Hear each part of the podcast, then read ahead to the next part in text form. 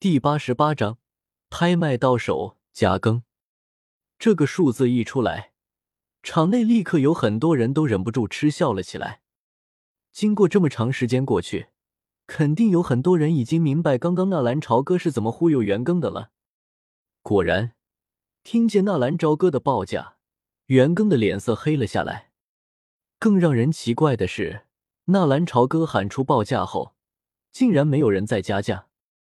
因为谁都担心这个疯子会突然间把价格给提升好几倍，到时候是争也不是，不争也不是，只会搞得下不了台。有了元庚的前车之鉴，谁还敢步元庚的后尘啊？飞行斗技虽然难能可贵，可是那五百多万的价格也非常的喜人。在场能够拿出来五百万金币的，除了八扇门和周边几个看热闹的大宗门，没有其他人有这个实力。五百五十万，有人愿意出更高的价吗？五百五十万，现在只是五百五十万，请大家看好这次机会，继续报价，错过了可就没有了。拍卖师鼓动着说道：“你要吗？”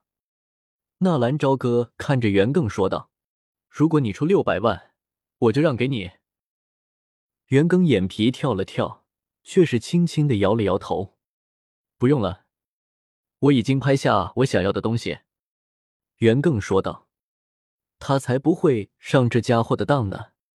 待会儿自己一喊价，他很有可能再次把这个东西抬到一个很高的价格。更可怕的是，他抬到一定价格之后抽身就走，丢了一次人，如果再丢人，那把扇门会成为黑印城的笑话。没有人竞拍了吗？没有人再加价了吗？请大家尽快出价！”五百五十万第一次，五百五十万二次，五百五十万三次，成交。拍卖师犹豫了半天，看到没人在竞价后，只得砸下了锤子。这才刚刚进行了几轮拍卖，他就觉得自己已经精疲力尽。台下那个帅气的小娃子，还有那小丫头，实在是太折腾人了。这套非常罕见的飞行斗技归这位先生所有。请大家给予热情的掌声。”拍卖师公式化的说道。没有人鼓掌，谁愿意当着袁庚的面给他的对头鼓掌啊？纳兰朝歌笑笑说道：“宝剑赠英雄，保甲或放心。我这次是应妖夜小姐的要求为她代拍的，这套飞行斗技应该归她所有。大家还是将热情的掌声给予我们高贵的皇室长公主妖夜小姐吧。”一瞬间，所有人一愣，纳兰朝歌立即带头鼓掌，台下的掌声一下子就热烈起来。谁敢当着袁庚的面不给他喜欢的女人鼓掌？袁庚头脑一热，感觉有股子血气直往上冲，差点就这么晕过去。尼玛，这家伙到底有多无耻啊！拍下来的这个东西，居然说是妖夜想拍的，谁不知道袁庚刚刚已经快下海口了？只要是妖夜的消费，他来买单。这家伙还想着让袁庚来当冤大头，妖夜哪里又不知道纳兰朝歌的意思？当下赶紧冲着纳兰朝歌笑着说道：“谢谢，不用客气。我想袁庚大哥也希望这么好的东西能够出现在你的身上，对吧，袁大哥？”袁庚已经感觉不到蛋疼了，他甚至都忘记了自己还有没有蛋蛋。这一次拍卖会，他们几乎干进去一千多万的金币。如果帮纳兰朝歌付了这飞行斗技的钱，那元更就是彻彻底底的冤大头了。傻子都能看出来，这东西明明就是纳兰朝歌喜欢要的。再次看纳兰朝歌的时候，元庚的眼睛已经眯了起来，有所感应。纳兰朝歌感觉到一股尖锐的杀气锁定了自己。用大腿想想都知道，那个袁庚对自己动了杀念。谢谢你们的礼物，我今天真的很开心。妖夜，这是说实在的，不用客气，这些东西都是袁大哥给你买的。当然了，这个护甲就算我的，就不用麻烦袁大哥付钱了。从认识到现在，我还没有送过你什么礼物呢。纳兰朝歌诡异的冲着袁庚笑了笑。现在还不是惹怒那个家伙的时候。自己虽然能够干掉袁庚，但是还躲不过袁一的追杀。纳兰朝歌很是有自知之明的，把那个斗技拦在了自己的身上。哦，袁更眉头一抬，纳兰兄弟果然是财大气粗呢。其实，谁都没有想到纳兰朝歌会拿出五百五十万的金币来购买这个斗技。很多人都以为纳兰朝歌还在和袁庚斗气，或者说纳兰朝歌这次装十三装大了，人家袁庚都不陪他玩了。没想到这家伙居然真的能拿出这么多的金币，而且还当着这么多人的面把这斗技送人了，就连妖夜都傻眼了。纳兰家族或许能够拿出这么多的金币，但是要说纳兰朝歌身上带着这么多的金币，他是怎么都不会相信的。悄悄的捏了捏纳兰朝歌的手心，纳兰朝歌轻轻的拍了拍妖夜的手背。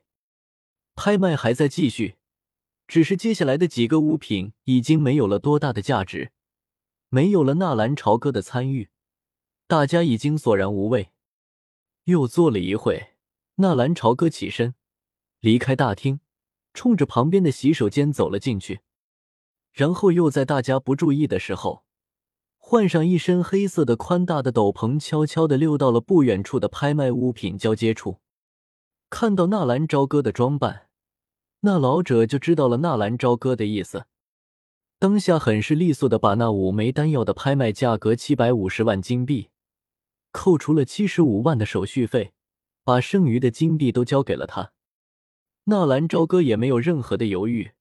结果对方递过来的金币卡，一张五文子金卡，在这斗气大陆上，只有斗王强者才有资格使用这五文子金卡。当然，事无绝对，一个三品炼药师也是有这种资格的。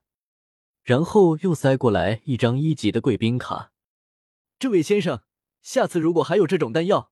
我们很乐意帮助先生销售。那倒是，只是动动嘴皮子就获得了七十五万的收入，怪不得拍卖方都是暴利的行业。纳兰朝歌忽然感慨，自己坑袁更坑的有点轻了，早知道就该再忽悠他一次。都怪妖夜，自己明明是让他报价三百万一枚的，那女人省去了一半。不过这样也不错。如果没有这一处，自己的五枚丹药顶多也就是四百万金币，平白无故的多了三百多万金币。好的，纳兰朝歌淡淡的应了一声，转身就走。呵呵，这位小先生，等一下，我家门主对先生颇感兴趣，若是先生不介意的话，能否与我门主见面聊聊天？瞧的纳兰朝歌要走。那名管事却是忽然笑道：“黑袍下的眉头微皱。”纳兰朝歌淡淡的道：“算了吧，我只是拍卖点东西而已，有什么会让的贵门主感兴趣的？抱歉，在下还有一些事，便不多留了。日后若是还需要拍卖什么东西，然继续来找你的。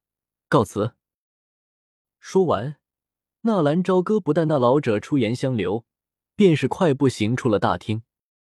大厅中，那位老者微眯着眼睛望着消失在视线中的纳兰朝歌，忍不住的皱了皱眉头。怎么，看出他的身份了吗？淡淡的声音忽然在大厅中响起。